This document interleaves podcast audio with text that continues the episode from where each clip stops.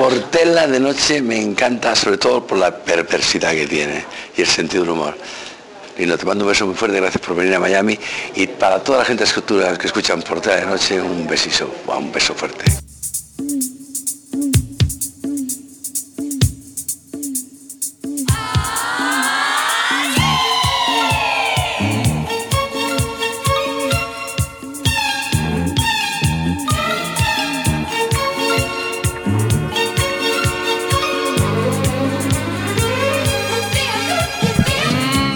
Hola, bienvenidos a Portela de Noche, ya sabéis, vuestro programa quincenal favorito de humor, entrevistas, música y sexo guarro.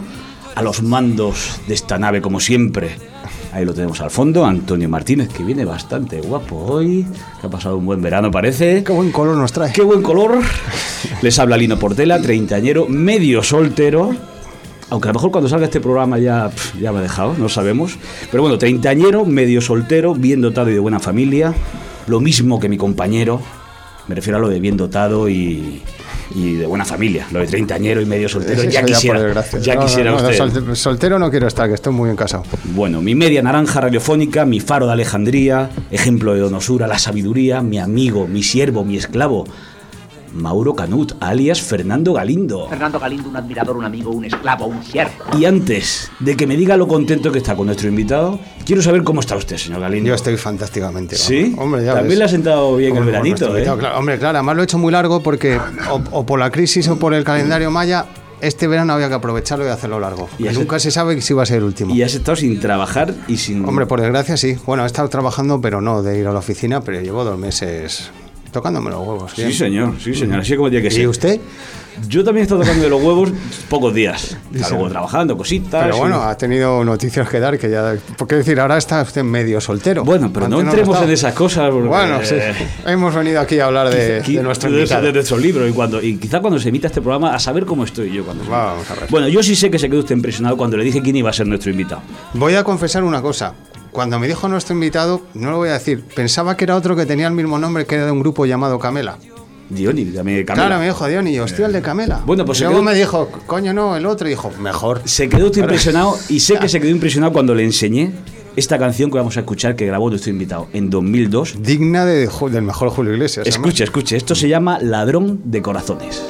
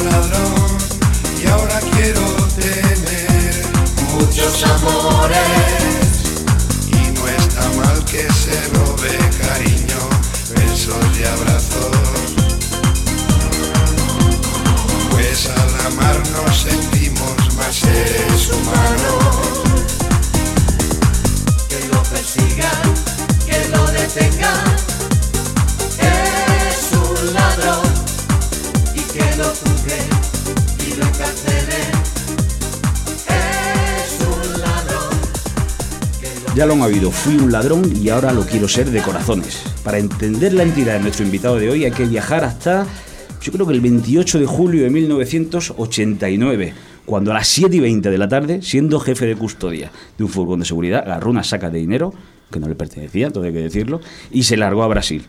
Ha contado muchas veces lo que, lo que hizo allí y lo va a volver a contar otra vez. Pero además luego estuvo en la cárcel, salió, volvió a entrar, volvió a salir, volvió a entrar, volvió a salir, ha grabado un par de discos. Sí. Es correcto, ¿no? Ha montado varios bares, la cueva del Dioni, el caco del Dioni, el rincón del Dioni. Coño, un emprendedor. Sí, llevaba camino yo Ha sido hacerle la competencia a Ruiz Mateo. Ruiz Mateo, sí señor. Ha colaborado en televisión, ha participado en varios concursos, ha escrito un libro, Palabra de Ladrón, que ahora vamos a hablar de él, que lo tenemos aquí delante. Todos en pie, señores. Dionisio Rodríguez Martín. Es así, ¿no? Sí, señor, buenos días. Soy Más conocido como el Dioni. como el Diony. A mí, afortunadamente, ya no hace falta que me pongáis apodo. Claro, ya, ya estamos ahí. Viene, viene en el pack. Oye, lo primero, muchas gracias por venir. ¿Qué tal estás? Nada, a vosotros que, que os acordéis de mí para seguir manteniéndome en línea. ¿Qué tal estás? ¿Cómo va la Pues, vida? Estoy bien. Mm, Me detectaron un cáncer hace seis años Sí. en la cuerda vocal derecha y ya de, dejé de ser músico vocal, ahora silbo. Bueno, ahora tienes una voz a lo Tom Waits, a Bueno, lo Bob sí, Dylan. a lo. Julio, a lo Joaquín Sabina, que más o menos Sí. tiene esta voz. Mm, Mirando y pensando bien en la historia, me estáis adornando como si hubieran venido en vez de una emisora a la Virgen de Lourdes. Bueno, mucha gente de España, Hay poca gente virgen por aquí. pero mucha gente de España querría ser como él, o por lo menos hacer lo Hombre, que él todo el mundo ¿no? ha envidiado lo que ha hecho el Leoni. Claro. ¿A quién no le hubiese gustado cogerse 5.000 millones, irse a Brasil a follar y a meterse a Dos millones, Con perdón. dos millones de euros Decirlo fue aquello casi, ¿no? Aproximadamente fueron 298 millones de pesetas. De pesetas, de pesetas. Que al final han acabado en los bancos otra vez, hay que joderse. Mm, Pues Claro, porque- sí, sí, quitando uno de los más listos que le dejé dinero, que se desapareció con 50. El otro, fíjate lo que es la riqueza, era un hombre normal, le dejé 50 millones, ya era rico, se compró un Mercedes y eso pues le conllevó la muerte porque tuvo un accidente. Hostia. Madre mía. Uf, O de sea, karma. que hay veces que es mejor quedarse uno como está. Luego hablaremos de la muerte, porque según cuentas con lo del cáncer de las cuentas vocales, has estado. ¿Has visto la muerte de cerca, Bueno, no sé entonces? si verla de cerca, pero bueno, luego hablaremos de eso si quieres. Antes tenemos que hacerte la. Bueno, siempre hacemos preguntamos por Julio Iglesias. La sintonía de nuestro programa es Julio Iglesias. Tú seguro que has conocido a Julio Iglesias en algún momento. Bueno, yo lo conocí, yo tenía, yo era relaciones públicas en el pueblo de Barajas y allí había una, una discoteca en la cual yo me enteré que Julio Iglesias en el Hotel Barajas tenía una suite, creo que la tiene permanentemente. Sí, siempre viene allí. Y entonces eran los años que yo estaba en lo alto de la ola. Y el, el metre del hotel pues me dijo que Julio tenía un horario para estar en la piscina solo, no bajaba nadie a ella. Y ahí que apareciste. No, y él, él me llamó. Ah, sí. Quer- Quería conocer a Diony, pues yo no sé, pues para mí, tanto como Julio Iglesias, Rafael, Camilo VI han sido Esos son nuestro triunvirato de mi vida, de mi vida por los dos grandes cantores actualmente. Yo todas las tardes tengo todos los discos, todas las canciones de Julio y todas las tardes me levantan a moral una serie de canciones, no todas, una serie de canciones que son particulares en mi vida porque he conocido a una mujer que me ha enamorado. Claro, sido- todos tenemos nuestro momento de debilidad. Claro, siempre tiene canciones para todo. Pero ¿y qué pasó ahí? Te llamó y apareciste. Me llamó y yo, mm, no sé, claro, como venía por el metre del hotel, pues me lo creí. Bueno, pues yo sencillamente fui, llegué a la piscina y lo primero que me dice, hombre, hijo de puta. y dije, este es de los míos. Porque lo- por lo menos lo que piensa te lo dice la casa. y me dijo que, que quería tomar. Y digo, bueno, pues un, un gin.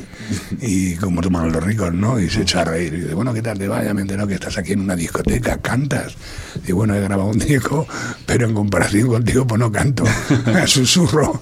Así que bueno, pues Oye, ahora hablamos de la carrera discográfica y del furgón, que quiero decir, evidentemente, eh, generacionalmente hay mucha gente que no sabe la historia, aunque se la cuentan, ¿no? Pero antes te quería preguntar lo que hemos hablado antes, ¿por qué en, en algunas fotos llevas peluquín y en otras no? Bueno, pues porque a mí el personaje mediático del Diony afortunadamente el 98-99% pues congratula conmigo, ¿no? Porque me ven y lo primero que hacen es reírse. Yo Hijo puta, yo... No, no, ni siquiera eso. O sea, se ríen. Lo primero que hacen es, coño, el león y joder, se ríen. ¿Y dónde está la pasta? ¿Qué tal por Brasil? Y entonces, pues la, la gente es muy afectuosa, afectuosa conmigo. Pero ya, mm, cuando uno no se cree ídolo de masas, ni una persona tan, tan importante, pues yo soy de los que prefiero pasar desapercibido. Entonces, cuando voy a un programa de televisión, quiero que se fijen en una imagen donde llevo peluquín para que después cuando me lo quito y vaya por la calle con mi mujer, mi hija, o esté en un restaurante, No te llamen pues tanto. no me lleguen tanto a reconocer. Pero te reconocen igual. Hombre, ya lo que pasa es que en vez de tener pues un tostón de, de 80 personas, pues lo tengo de 15. ¿Alguna vez has llegado con una fan de estas? ¿Has llegado hasta el final? ¿Has ligado con una fan? Sí, sí, Sí. Sí.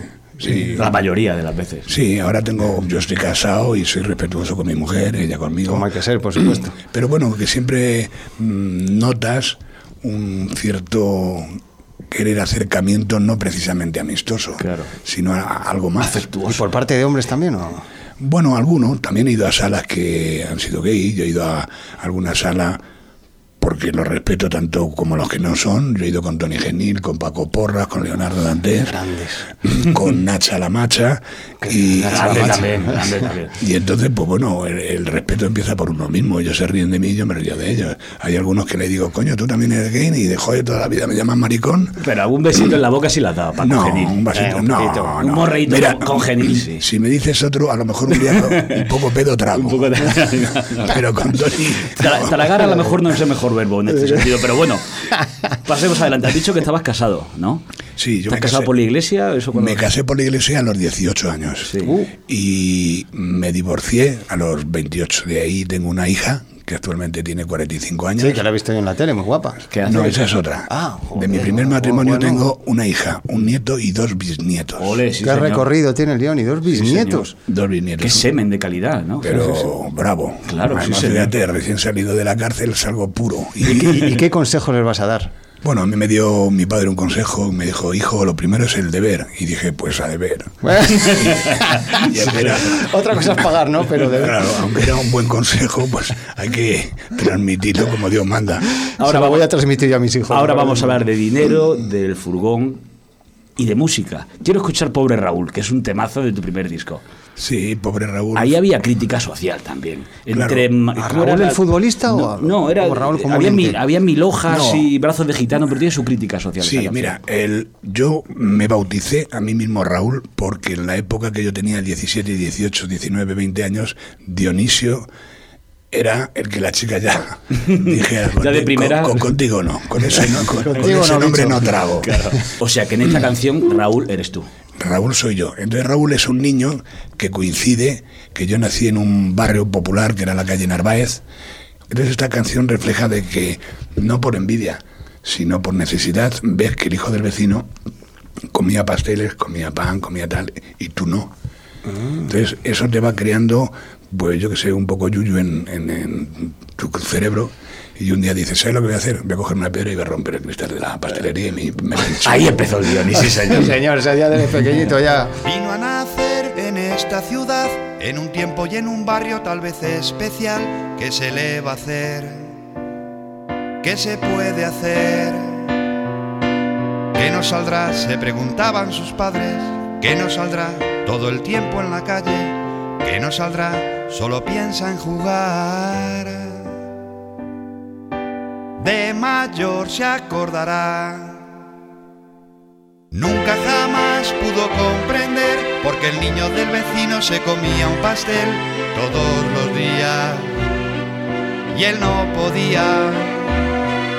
Al atardecer cogió un pedernal, se cargó el escaparate y se hartó de chocolate, bambas, mil hojas y hasta un brazo de gitano. Se pegó el gran atracón. Pobre Raúl, pobre Raúl, te la vas a cargar. Pobre Raúl, pobre Raúl, sacaste los pies del tiesto. Pobre Raúl, pobre Raúl, pobre, esa es tu identidad.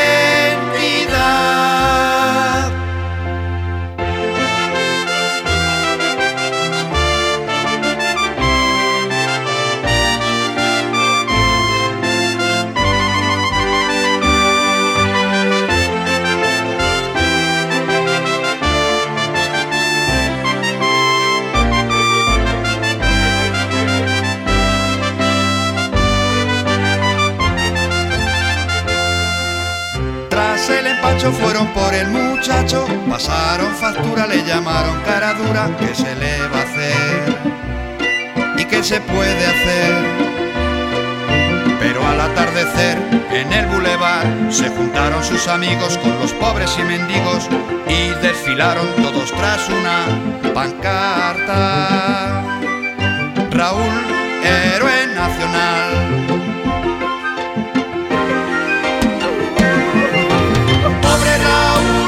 Raúl,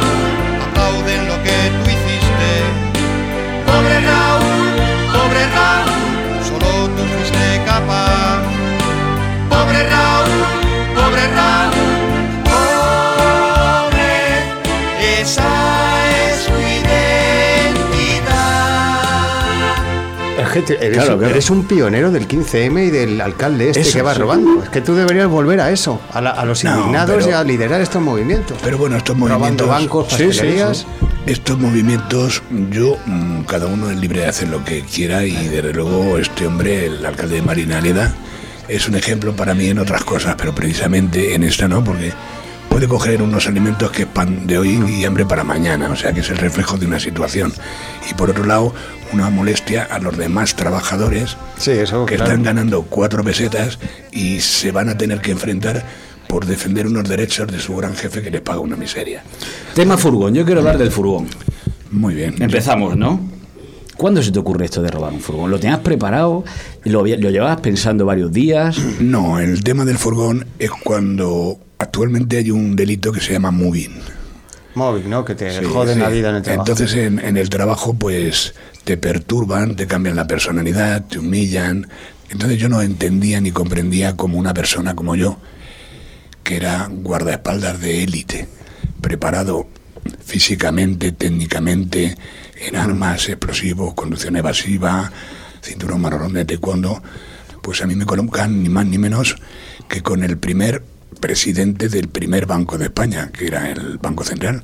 Entonces yo soy guardaespaldas oficial de don Alfonso Escámez. Entonces pues yo era un hombre que en aquella época pensaba que la bala que viniera para Alfonso Escámez yo me pondría delante y me mataría a mí. Ahora no lo haría, me metería debajo de la mesa y que le mate a él y que se joda. O lo disparas tú directamente. ¿no? Porque van a ponerme por No, no vengáis arriba.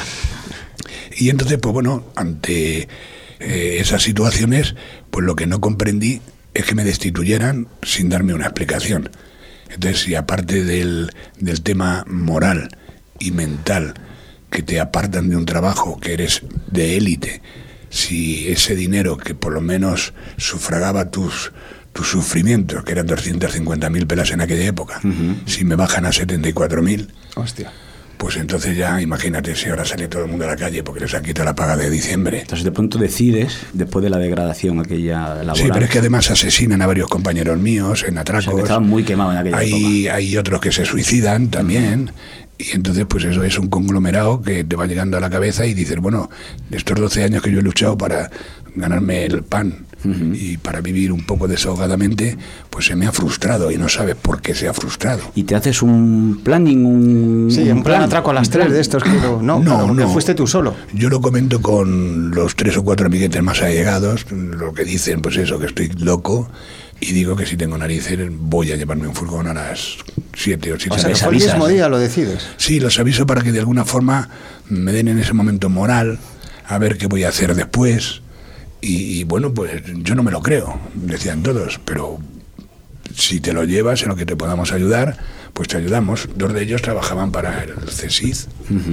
Y entonces, pues nada, yo lo que decidí por la mañana fue dejar mi coche, tenía un Audi 80 GLS, al lado de Jumbo, donde allí iría con el furgón a, por dinero a la pastelería Menorca y de allí trataría que mis amigos, debido a una dolencia que tenía de, de la pierna, pues mm, se bajaran ellos a recoger y yo irme con el furgón. Y así fue. Y, Y ese, y ese momento tú vas conduciendo con la pasta detrás, ¿qué piensas? ¿Qué coño piensas, claro? Pues no pienso nada más que en correr. Yo me convierto en, en Forrest Gump. Pero fíjate que la pero, realidad- ¿a, a dónde vas? Hacia, quiero decir, te Pues, preparado el plan. me voy a yo- dónde? No, yo me voy a donde dejé el coche situado Al Audi. en, en la mañana. Todo eso vestido de seguridad con tu uniforme. Sí, claro. sí, sí, sí. Y metes las sacas en tu coche. Yo cogí solamente las sacas del Banco Hispanoamericano. Yo dejé 43 millones, que era la nómina de unos trabajadores de señor. Richard, Richard Española, que son los que limpian los aviones de Iberia. Dejé el dinero de la Renfe, dejé el dinero de Pastelería Menorca, o sea que yo dejé como unos 40 millones de Sí, sí, cuando han dicho eso. de- que eran para trabajadores. El otro era dinero del banco, el banco tenía el seguro de la Unión y el Fénix, y el presidente de la Unión y el Fénix, pues era Mario Conde, que... Que fíjate, pues ¿no? tampoco ¿Qué ha más sido- ladrón? Un poquito Oye, y entonces te metes en el coche y ya decides irte a Brasil ese mismo día. No, yo me meto en, el, en mi coche y voy donde he quedado con mis tres amigos. Para que no tener yo el dinero ni saber dónde guardarlo, pues lo reparto. Como creo que tengo una confianza con uno, le dejo 50, al otro 50 y otro el resto. Entonces me venden un coche de segunda mano. Entonces a los que me han vendido el coche y conozco de media hora, es a los que llamo y les pido ayuda para ver si por un dinero puedo pasar un par de noches en su casa. ¿Y cuándo te largas a, a Brasil? Pues mira, me quedo en casa de esta gente como unos 10 días, era el 28, y me parece que... Sin salir para nada, claro. Para nada. Salí una vez para hacerme una fotografía, para falsificar un pasaporte. Y entonces decido salir en un puente que hay con la Virgen de la Merced, o no sé qué Virgen hay en, Sí. en agosto. Y entonces salgo con ellos, ellos van en un coche lanzadera delante para servirme ser un control. Y yo voy con un chileno que es amigo de la familia de ellos. Así llego a Ayamonte. De Ayamonte pasamos en barco hasta Portugal. De allí llego a Lisboa. Allí permanezco una semana. Voy a ver a Roberto Carlos a la Plaza de Toros. Al concierto. Y entonces en vez de irme a Chile, que era donde yo pensaba ir, Sí. pues las chicas, la música... Sabiamente. Mm, y además la recomendación que interiormente me hizo Ronald Vick cuando se llevó el tren de Glasgow. Hombre, claro. Digo, pues ese no tiene nada de tonto. Así que vamos a seguir su estela. Toda esa historia y más de su vida está en el libro de Palabra de Ladrón, que luego hablaremos. porque es Que lo puedes comprar por una web, ¿no? Sí, por el dioni.es. Me conocéis como yo he querido y eso no es ni la mitad. Ya que preguntas tanto bonita, algo te voy a contar. Trabajaba en una empresa, era jefe de seguridad. Todo iba bien hasta el día que me empezaron a putear. ¿Dónde está la pasta? No la robé para ti. No se lo dije a la Guardia Civil, a ti te lo voy a decir. Sabía que ese era mi día y me metí en un mogollón y sin quitar ninguna vida me llevé aquel furgón. Me lo llevo. Entonces preparé la pira, cogí un barco en Portugal.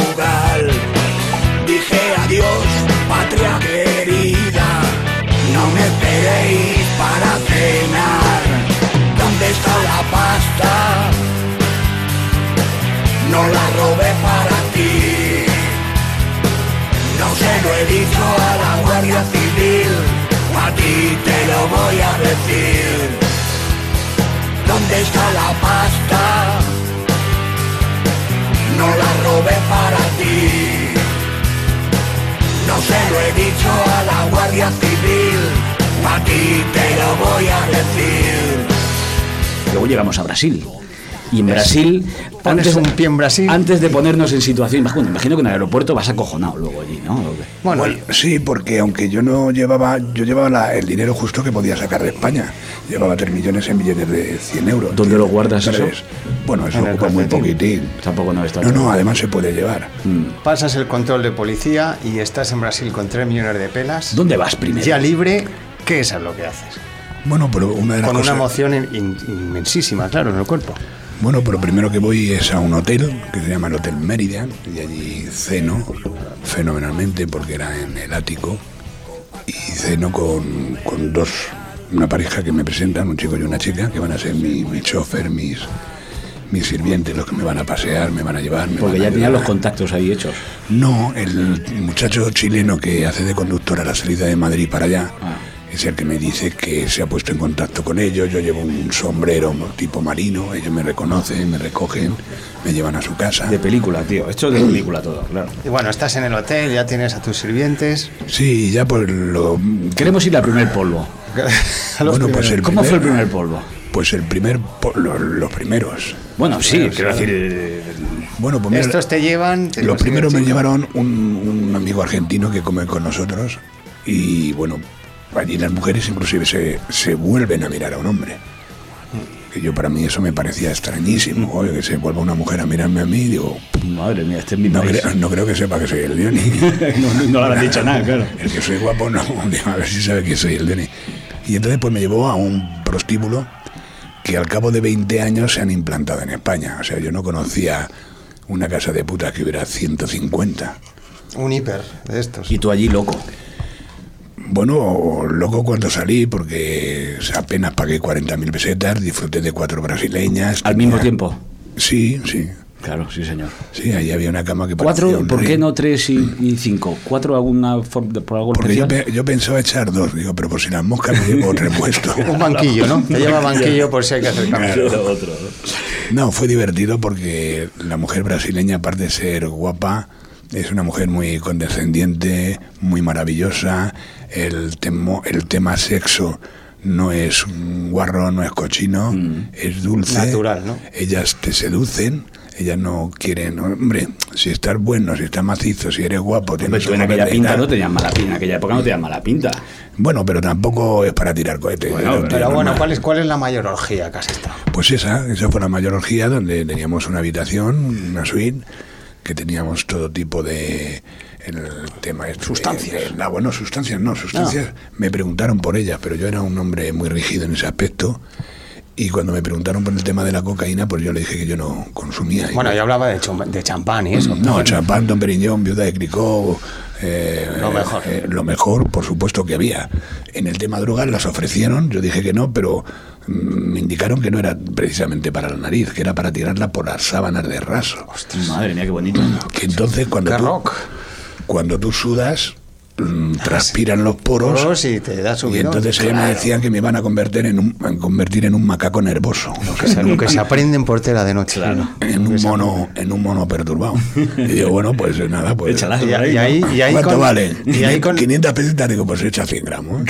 y con la Dolce Vita, ¿cuánto Espera, espera, espera, 100 gramos. ¿Echaste ahí? Sí, porque allí no costaba tanto. Aquí valdrán, creo que. ¿Y no, era, ¿Y no era un poco incómodo para follar el polvillo así? No, no, ellas se daban en la seta unos castañazos, se comían, allí se comían de todo. Madre mía. Allí no había miramientos. ¿Y eso fue una, una constante luego en tus dos meses que estuviste allí? no? No, no, yo. mm, Porque algún libro te leerías allí, algún periódico algo. Sí, aparte de follar, algo harías. hombre, yo me iba de compras, me fui a Iguazú, me fui a Paraguay, me fui a Argentina. Claro, es que la gente cree que eso fue pibe loco, la locura. No, pero... no, yo, yo vi que en el barrio donde vivía, que estaba Ayrton Senna, Pelé, Susa y toda esta gente, pues ellos todavía tenían muchísimo más dinero que yo. Lo que pasa que, bueno, recordaba el Falcón Crest que veíamos aquí en España de la gente rica. Y yo pues decía, si ese se alquila un helicóptero, pues yo me voy a alquilar otro. Y te alquilaste un helicóptero. Me. ¿Ese una avioneta? Pues yo otra avioneta. Si ese va en limusín, pues ahora voy a llevar una limusín que con arreglo al color de la brasileña, que es negra, pues blanca, que es blanca, pues negra, que es mulata, pues rosa.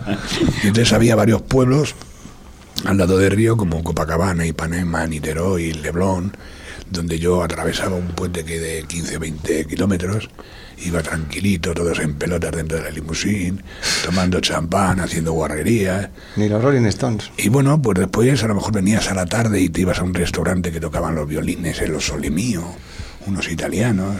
Y bueno, pues degustabas pues, lo que es la carne humana. ¿Y remordimientos te dieron en algún momento? bueno, los remordimientos no estuve, pero viendo lo que está pasando ahora en España, se me han ido. Pero, ¿estabas casado entonces? No, no, no, estaba ya, soltero. ya, vale, no, vale. no. ¿Qué música se escuchaba en Brasil cuando llegaste allí? Bueno, pues se escuchaba mucho a Bando, que es la canción que yo le copié a él. ¿Y que has hecho una canción sobre aquello? Sí, yo hice una canción de Bando, precisamente, que fue número uno allí, y que me pasaron una cinta en, en una grabadora, y como estaba permanentemente en la celda, que era de tres o cuatro metros, y a oscuras, pues me tenía que poner un pañuelo como si tuviera paperas, para poderme meter los audífonos.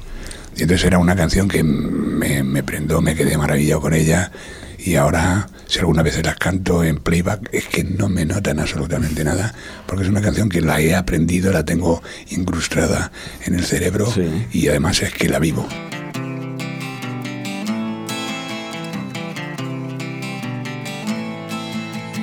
Você é a luz,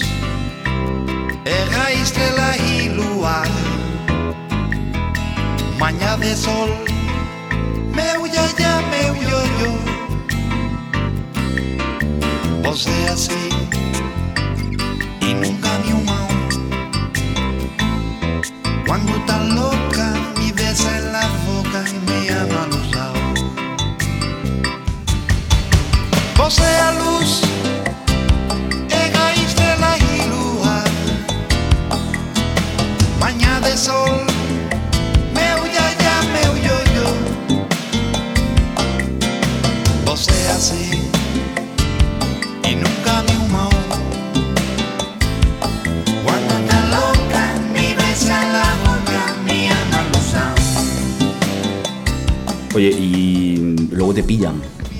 Rápido con esta historia porque además creo que tenemos poco tiempo, creo, para la cantidad de cosas que tenemos que contar. Sí, sí, claro. Sí, luego te me- pillan, te, te me, cogen. me pillan, me torturan porque piensan que el dinero que he robado en España lo llevé allí, entonces me dan corrientes, me llevan a una playa, hacen una simulación de, O sea, que yo fue de jodido. ejecución y Como bueno, una, una, una, simulación. de Eso la policía brasileña. la policía brasileña. ¿Cómo sí, hicieron pues, eso? ¿Cómo fue bueno, eso? pues te, meten, te ponen de rodillas en la playa, te meten la, la pistola en la boca y entonces Acojonante. dice mátalo, cierran los ojos y el que dispara no es el que tiene la pistola en la boca, es el de atrás, pero él está Y oyes el tiro y. ¿Y qué pensaste tú en el momento que tenías pistola en la boca y te Hasta viste luego, muerto? Lucas. Pues nada, yo me desmayé, me cagué, me meé, todo, porque en el coche ya sentía el olor, la humedad de lo que me había pasado.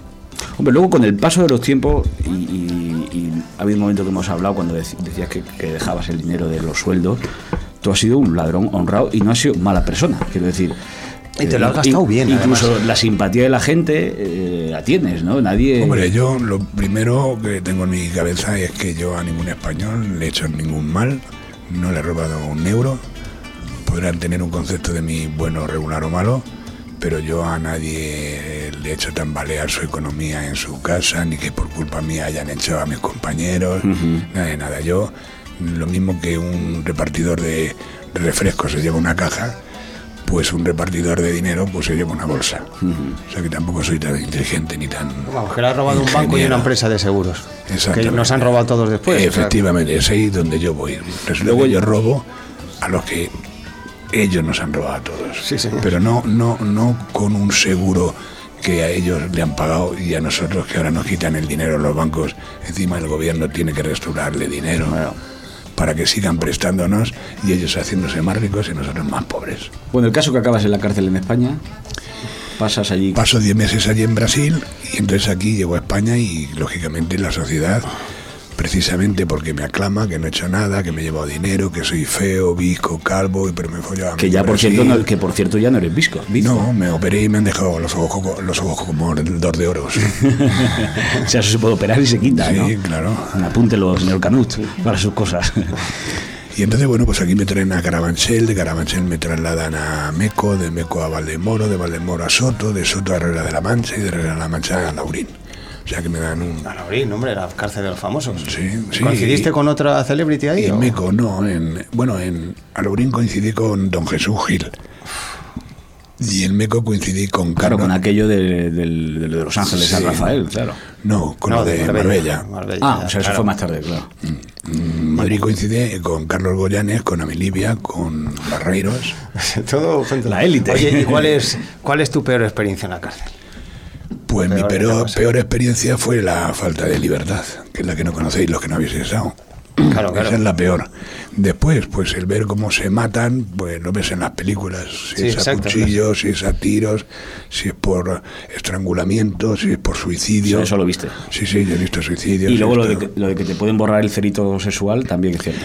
No, eso es una... Es un mito lo de Eso es un ¿no? mito. Hay cosas más jodidas que eso. No, no, no, ese es un mito, pero vamos que yo en la más car- en la cárcel más degradada que haya estado jamás yo he visto que ni uno, ni una banda, ni entre cuatro ni entre seis hayan forzado a otro hombre para, para violarle. Lo no he visto en ninguna prisión del mundo ni en ninguna española. He visto como dos que son afines en cuanto al sexo. Pero vamos, pero Se, lo mon- se borraban el cerito. de la Claro, cosa muy clara. decía, perdona que te dé la espalda y tan tranquilo. está, claro. Oye, hay muchas cositas por ahí por hablar, pero queremos hablar de tu carrera discográfica. ¿No ves que te estabilizas? ¿De pronto tú quisiste hacer una carrera discográfica con aquello? no? Bueno, yo eh, comencé mis pasos aprendiendo a tocar guitarra en la calle Blasco de Geray, que había un ciego que se llamaba Julio Zambudio, y ese fue mi profesor de guitarra a los nueve años. Sobre los doce o así, pues mm, reuní a muchos compañeros que sabían tocar la bandurria, el laúd, hicimos una rondalla en el Colegio del Pilar. O sea, que hay un background musical ahí. Posteriormente a los 15, con una señora que era poetisa, Aida Camps, pues formé una tuna, pero era una tuna que íbamos los domingos a todos los centros hospitalarios, los niños de San Rafael, el Gran Hospital, y pasamos el domingo por la tarde pues tocando canciones y cantando canciones de tuna a todos los O sea, que enfermos. tú sabías tocar la guitarra y todo. Sí, y posteriormente pues nada, formé un grupo, se llamaba The Sing, ¿Grupo Beat o qué era aquello? Sing, Sing. Pero ya, ya, pero ¿qué, cantar, qué música eh, sí. hacíais? Eh, la mayoría era imi- imitar a los brincos ya Por eso digo que era un beat. Era, era, erais beat. Imitar- Sí, yes, sí, yes. Erais pop. Yes, yes, éramos Claro, así, erais yes, yes. imitábamos a los brincos, imitábamos a los Beatles, invi- Claro. eh, pues lo que estaba de moda eh, era hacerles una... Pero luego sí sacas un disco. De hecho, tenemos a alguien de nuestra emisora que te quiere hacer una pregunta. Mi nombre es Borja Prieto del programa Está Pasando. Mi pregunta a este hombre del Renacimiento que es el Dioni es la siguiente. Me gustaría que nos contaras alguna anécdota de tu faceta como cantante que me fascina y sobre todo de la grabación de ese hit monumental que es Dos Piratas al Volante que grabaste con un insigne co- como José María Franco. Cuéntanos algo de eso. Gracias, Dioni. Bueno, pues en una ocasión que yo visito la casa discográfica de, de este hombre Mario del Castillo, KMC, pues me encuentro a José María Franco, que está tutelando a su hija para que ella grabe una canción. Que recordemos, José María Franco fue chofer, creo. De Rocío Jurado. De Rocío Jurado, para, Sí. la- para nuestra audiencia planetaria, que no todo el mundo. Sí, que tuvo varios temas con los Moedanos, Sí, con... sí. Un habitual. Sigue por ahí, por ahí. Bueno, pues nos saludamos porque no nos conocíamos y nos propone eh, Mario del Castillo el, el por qué no hacemos una canción, ya que los dos tenemos algo que ver con el volante. Él como conductor de la Rocío Jurado y yo como conductor de un furgón. Entonces, de, de una tontería, una gracia que, que sale Quedó un tebazo. en esa pues quedó un temazo, una composición, una música y una letra que es la realidad de un programa de televisión con mucha audiencia que es Sálvame. Somos dos piratas del volante, dos enamorados del papel cuché. Yo conduje un coche de famosa y yo un furgón que luego secuestré. Que somos dos que sobreviven de las revistas y la tele, de los programas con el morbo que tanto gusta consumir. Que yo triunfe en acorralados, que yo también iré algún día, porque al volante no nos quieren, pues la liamos, hay que ver. Que somos dos que sobreviven de las revistas y la tele, de los programas con el morbo que tanto gusta consumir, que yo triunfe en acorralados, que yo también iré algún día, porque al volante no nos quieren, pues la liamos, hay que ver. Pero a ti te dedicó una canción Sabina. ¿Llegaste a conocer a Sabina luego o no? Sí, a mí mm, me mandaron para tranquilizarme mi familia y el decirme que yo no había hecho nada horroroso. Me dijo que hasta Sabina me había mm, Que es una canción. me había compuesto una canción. Entonces me mandaron la letra y yo no me lo creí. Yo digo, esto es porque mi familia me quiere Me dar quiere dar pero como Sabina me va a componer esta canción y además tan bonita. Y entonces cuando precisamente me trasladaban preso desde Barajas a la Puerta del Sol, es cu- cuando desde mi famoso Wallman la escucho por primera vez. Digo, ¿Y qué piensas aquello? bueno, pues pienso que fue una canción para mí maravillosa porque es el reflejo de esa historia. Es mm, eh, una forma de juzgar sin- de una forma muy simpática con, con el talento que tiene Sabina a, a un personaje que, bueno, entre lo que dicen unos y otros, pues refleja en aquella época pues una realidad. Aquella canción que se llamaba Con un par y tú respondes, sí, con un par, pero... Claro, es que a mí me da tantos ánimos. Me dice que me merezco un, un- una estatua en la Gran Vía. Me dicen que soy tan popular, tan Robin Hood. Y entonces pues yo se lo agradezco.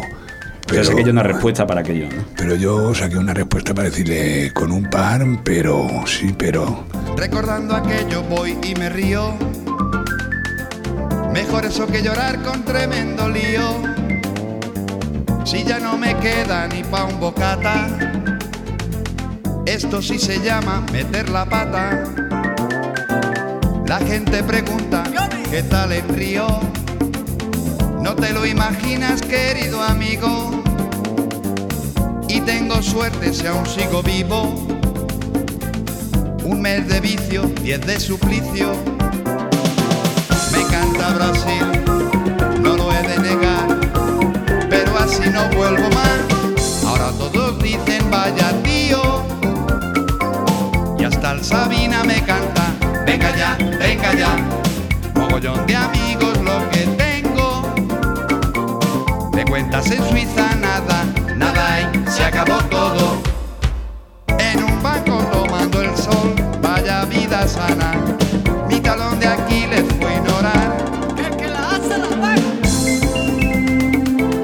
vas a perdonar, portera, pero no podemos irnos sin hablar de su faceta de televisión, realities y tal. Creo que has estado en, en Acorralados. ¿Estuviste en la isla también o no? No, en la isla no. yo ¿Y qué es, qué es lo peor que te pasa en Acorralados? O, porque, ¿qué, qué hay de realidad ahí? Es decir, ¿hay cosas guionizadas? ¿Todo lo que pasa es verdad? ¿Qué es lo, No, no lo hay. mejor y lo peor que has vivido No, ahí? no, ahí no hay nada guionizado. Guionizado o llevado será por parte exterior Hmm. que te inducen. Pues por ejemplo, yo nada más llegar me dejaron en un hórreo Hmm. con lo puesto, con un bote de miel, un trocito de queso y una manzana. Hmm. Entonces nos dejaron a Reche y a Raúl Hidalgo y a mí. Claro, mm, nos pusieron cerca de 70 vacas con un comedero debajo del hórreo para que, claro, lógicamente las vacas fueran a comer, pero a la vez a cagar. Claro. O sea que es que no había un paso que tú dieras que no te mancharas de mierda. Oye, ¿y ahí había sexo real o no? No, no, no. No había nada, ¿no? No, no hubo sexo real porque, porque no se quiso. De verdad. Porque no, no había ganas, ¿no? No había ganas y no había tampoco una atracción por parte. Yo, yo este tema lo hablé con, con la negrita, no me recuerdo ahora. con- Regina dos Santos. Regina dos Santos. Hombre. Y entonces hablándolo con ella dice, cuando podamos, vais a hacer eso conmigo. y digo, cariño, lo primero es que estoy casado. Y lo segundo que aquí no van a grabar.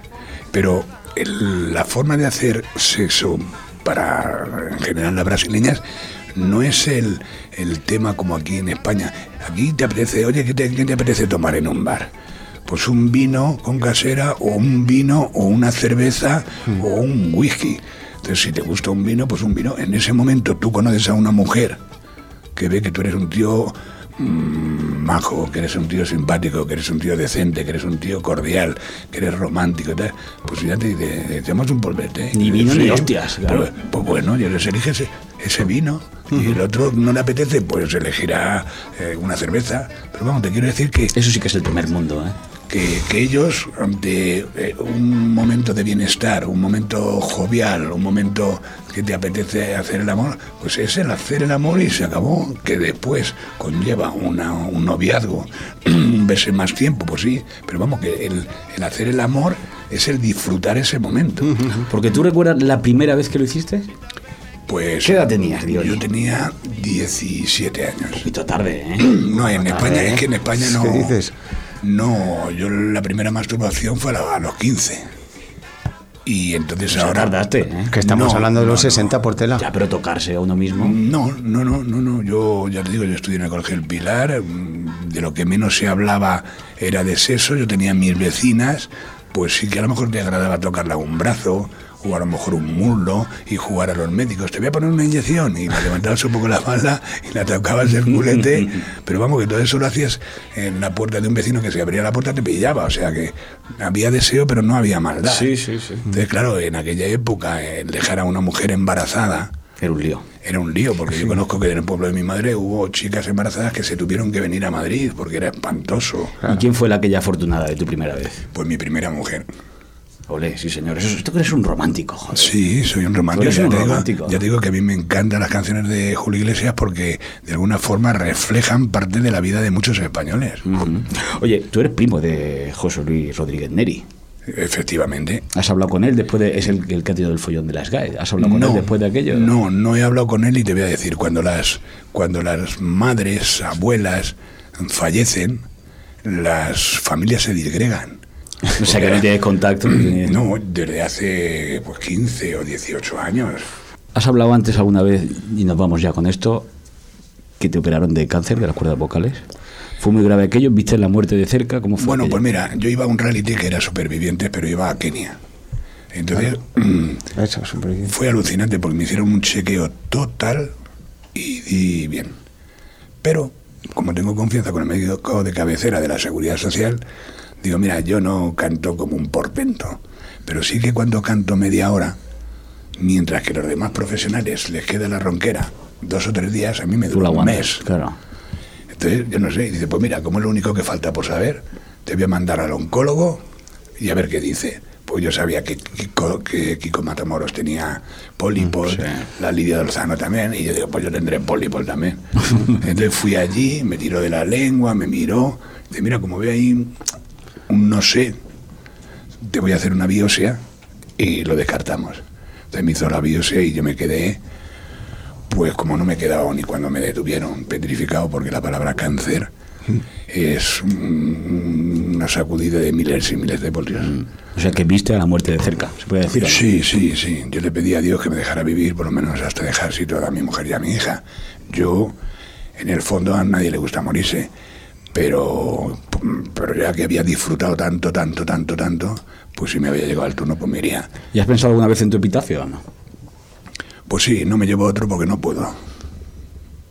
No me lleva otro porque no puedo. Claro, no me llevo otro. ¿Lo harías no otra vez eso? Pues no lo sé. ¿Te pilla con 10 años menos, 20 años menos y lo harías ahora en este momento? No, pero me están jaleando para que vuelva A las andadas. a- Hombre, andadas. Sí, porque aquí ves que, que si te lo montas bien, pues en el fondo son aguas de borraja. Yo el otro día vi un reportaje del socio de Luz Dangarín, iba en un barco de 10 metros a todo trapo con su mujer, su hija, el Luz Dangarín para arriba, para abajo, el Vera, el Corcuera, el eh, Felipe González. Y entonces esos yo los considero mis profesores, porque Roldán no tiene los cojones de venir a una emisora de radio, pero de una forma así de tomarse un bote y hablar Sin cobrar, colega, ¿eh? además. que no- Sin bueno, evidentemente, que estas cosas. bueno, pero el cobrar a lo mejor después me satisfaces con una gala que dices, mira, vamos a llevar a alguien y para tal, para cual. Claro. O sea, que en esta vida yo para mí es sembrar y después recoger. Oye, pero pues- que te quiero decir que cuando un hombre que debería ser el ejemplo de todo el pueblo, de todos los españoles, como ellos que han sido ministros, que tienen unos sueldazos, tienen unas mm, dietas, joder, ¿cómo no te, cómo no te sientes ya satisfecho con lo que ganas? Exacto. Que encima robas, pero es que encima de los que curran. Claro. Y ahora que hay que dar el, el do de pecho son los que curran, los que te tienen que encima ayudar a ti. Yo tengo una pescadería, me va mal, mal y cierro. Y estos cabrones que tienen un banco van mal, se llevan el dinero y ahora todos los españoles tienen que volverla a poner. Y ellos no. Pues nos vamos a ir con ese gran epitafio. Si, si pudiera, me llevaría otro, ¿no? Sí. ¿Usted lo haría, señor Canut? ¿Usted Yo, robaría yo un soy furgón? más, soy- soy más cobarde, no tengo los cojones, pero vamos, visto No. lo que ha contado él, me encantaría hacerlo, ¿eh? De todas formas te voy a decir, por ahora no lo hagas porque van vacíos. Claro. Bueno, eso también es importante. sí, pero él era un hombre de acción que ya hemos visto que era guardaespaldas, tiros, persecuciones. eh, Nosotros a partir de ahora lo podemos ser. Diony, muchísimas gracias por venir a Portela de Noche. Ha sido un placer. Bueno, una cosa que os iba a decir, no hay que darle tanta importancia al hecho del robo. Para mí no es un robo, es una apropiación indebida. A mí me dieron un dinero que me dijeron, llévalo allí. Y dije, no, allí no, aquí. Aquí, aquí, aquí abajo, además. Hemos- he aprendido mucho hoy, señor portero. Hemos acabado. Leone, muchas Sí, sí, gracias. señor, muchas gracias por venir. A vosotros. Nos vamos a despedir con una versión de nuestra gran sintonía de Julio Iglesias que nos acaban de pasar, que es de un, de un- un día tú, un día yo, que es la Sí, señor, que nuestra- yo creo que es perfecta para despedir este programa, que es una versión de Rolando Valdés y la charanga Sensación, que pega muy bien con, con nuestro invitado. Buenas noches. Y cordiales saludos.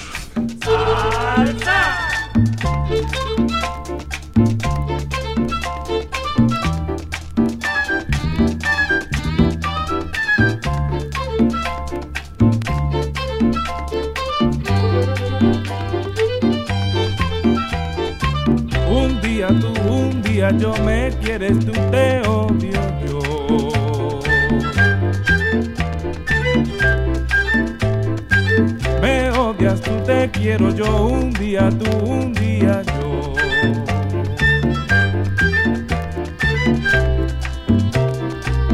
Vivir así con la emoción de no saber decir adiós. Para después morir de amor. Un día tú, un día yo me quieres, tú te odio yo.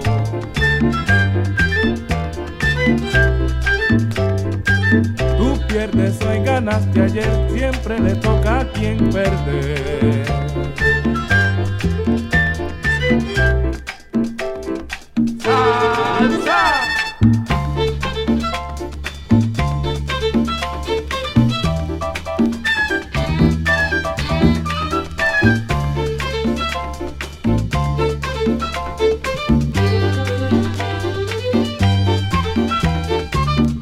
Día tú, un día yo me quieres, tú te odio yo.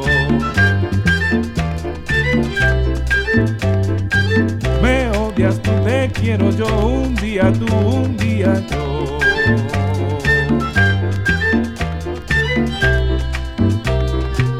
Vivir así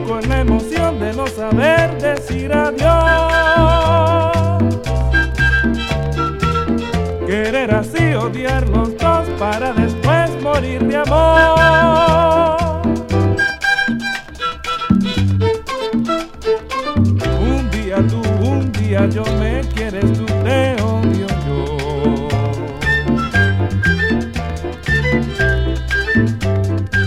Me odias, tú te quiero yo, un día tú, un día yo.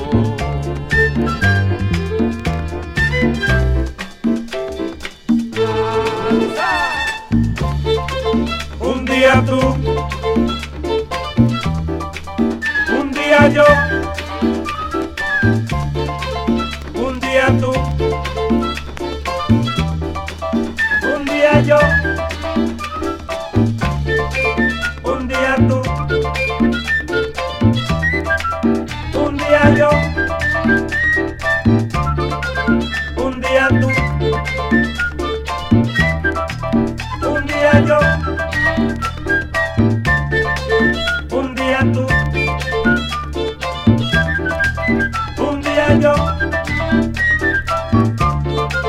un día tú, un día yo,